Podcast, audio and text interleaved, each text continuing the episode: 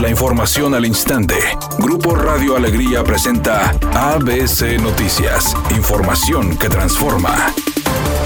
La subdirectora del Hospital Metropolitano Amalia Becerra dio a conocer 736 nuevos casos de COVID, llegando a 27.592, además de 28 fallecimientos, sumando 927 defunciones, agregando que actualmente 1.383 personas están hospitalizadas, de las cuales 931 son casos confirmados y 452 son sospechosos. Por otra parte, dijo que la ocupación hospitalaria en Nuevo León para pacientes COVID está por llegar al riesgo máximo, debido a que esta tarde el porcentaje de ocupación se ubica en el 70%.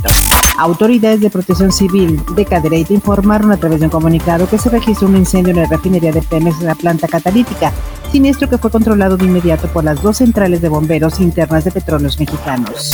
En Oaxaca, el presidente Andrés Manuel López Obrador reconoció que uno de los problemas que se ha tenido que padecer es la irresponsabilidad de las empresas constructoras y la corrupción que ha imperado. Durante un recorrido de supervisión en la rehabilitación de la vía del tren interoceánico, recordó a las compañías que ahora son otras reglas, no se piden sobornos ni moches, por lo que pidió cumplir con los contratos en tiempo y forma.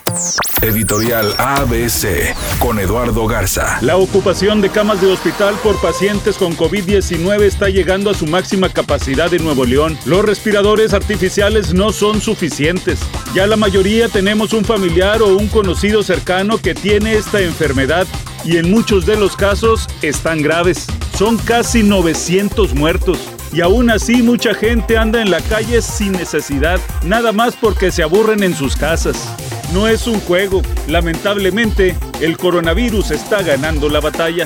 Los posibles movimientos del mercado mexicano e internacional siguen vigentes en el marco del regreso oficial de la Liga MX. Ahora, Jonathan González, jugador de Rayados, suena para sumarse a sus compatriotas en la Major League Soccer. De acuerdo con los reportes de medios estadounidenses, el Atlanta United estaría interesado en contratar al canterano del Monterrey, además de otro club que también tendría intenciones de ficharlo.